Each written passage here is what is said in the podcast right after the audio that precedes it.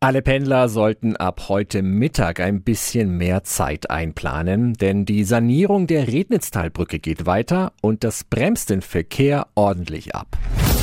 Radio Jetzt Tipps für ganz Franken. Hier ist unser Wiki Peter. Von heute Mittag an wird die Südwesttangente Richtung Neustadt-Aisch komplett gesperrt. In dieser Zeit wird die Baustelle an der Rednitztalbrücke abgebaut. Der Verkehr wird in dieser Zeit von der Ausfahrt Fürth Süd auf die Schwabacher Straße umgeleitet.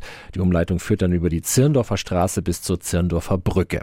In den letzten Monaten wurden an der Rednitztalbrücke Entwässerungsleitungen und Dehnungsfugen erneuert und die Fahrbahndecke sowie der Beton instand gesetzt.